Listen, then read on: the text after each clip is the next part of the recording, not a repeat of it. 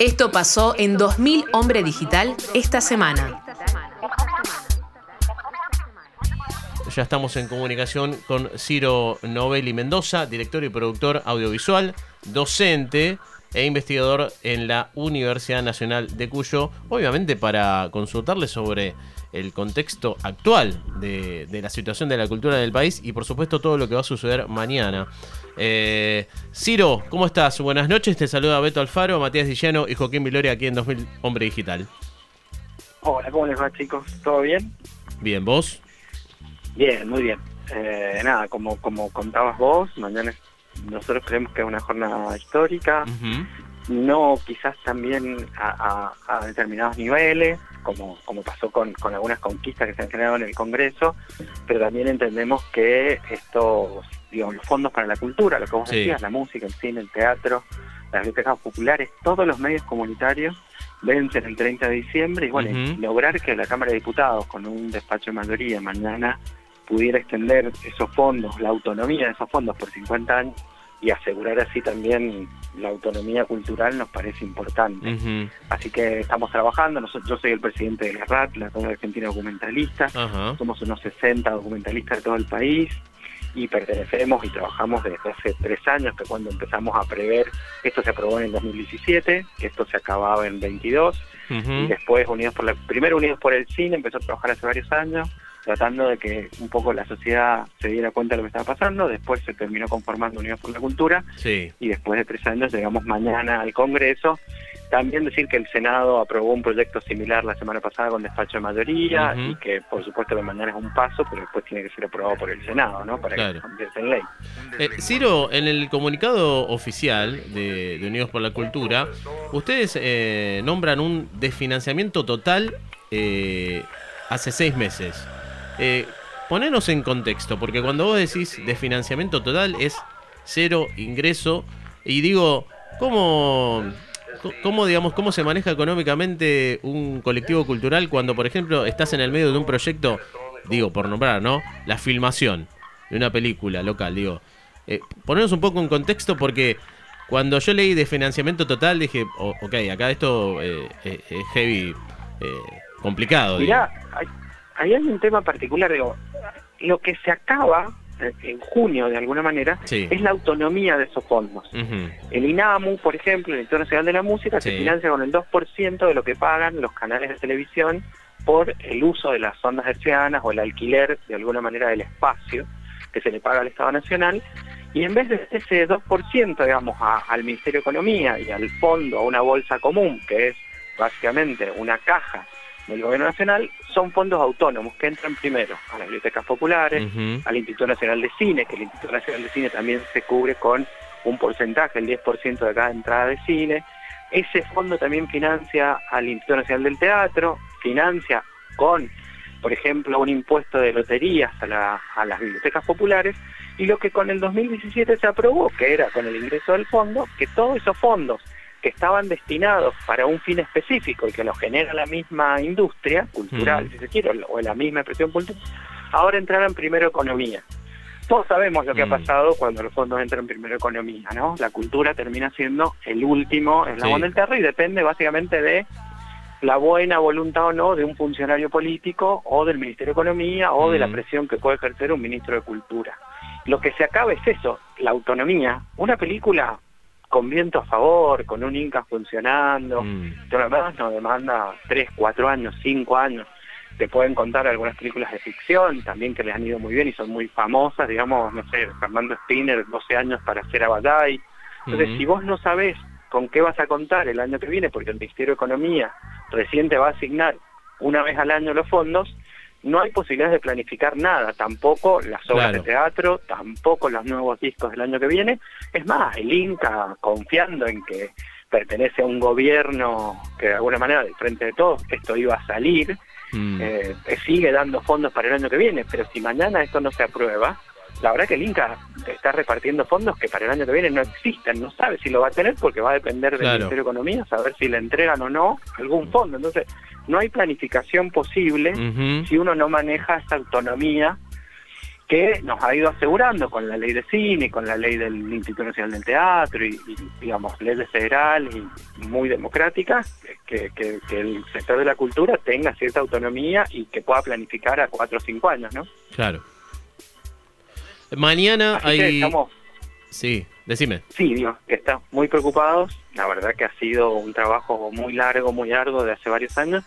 Y la verdad que teníamos la verdad que teníamos mucho miedo, nosotros hemos generado una serie de acciones, muchos en la calle, y eso mm. la verdad que creo que permitió que mañana llegue a, la Cámara de Diputados, también hay que decirlo, con un despacho en minoría, digamos, Cambiemos y el PRO, que aprobaron esto en 2017, están proponiendo otra cosa, que es más ajuste, que esto se acabe en cuatro o cinco años, que mm. no estirar los fondos y que básicamente sí hay un hay un, un, acento sobre las, bibliotecas populares, pero no tanto así sobre la música, el teatro o el cine, donde ellos consideran que no deberían manejar esta autonomía en fondo. Entonces, mm. no es que mañana es un paseo, todos sabemos lo que puede pasar en la Cámara de Diputados, donde está básicamente en mitad y mitad, Así que por eso también estamos llamando a movilizar desde una vigía y la verdad que nos ha pasado que no solo estamos convocando desde Unidos, sino que está convocando a la Asociación Argentina de Actores. Mm. ATE mañana genera un, de alguna manera ustedes actividades para que los trabajadores, todos ligados al Ministerio de Cultura, al ING y todo lo demás,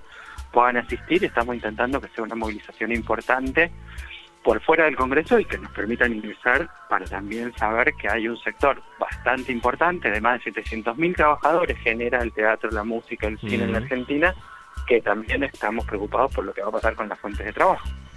Justamente hablando de, la convocatoria de mañana, eh, ¿nos podés decir exactamente eh, dónde es el lugar, el horario, si va a haber quizás alguna actividad?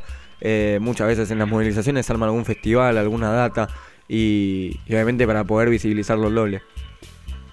Sí, mañana a las 10 de la mañana en la puerta del Congreso Nacional, Unidos por la Cultura está convocando y en la sesión argentina de actores hay una conferencia de prensa a las 10 de la mañana con la multisectorial audiovisual, donde está el sindicato de la televisión, el sindicato de actores, el sindicato de los eh, técnicos cinematográficos, más argentores, más APIMA, más las cámaras de productores, y después todos nos, dirigimos hacia el Congreso, la sesión empieza a las 10, hay varios proyectos por tratar, por eso decimos desde las 10 en adelante, va a haber una serie de batucadas, va a haber una conferencia de prensa, va a haber un micrófono abierto para que las distintas organizaciones se expresen y cuenten un poco cada una de las problemáticas. Hay más de 1.800 bibliotecas populares en el país, hay varias que van a ir a contar su propio proceso, así que desde las 10 estamos convocando hasta que, básicamente, como decíamos en, en la convocatoria, hasta que sea ley o hasta que por lo menos la Cámara de Diputados lo, lo apruebe y pase al Senado, vamos a estar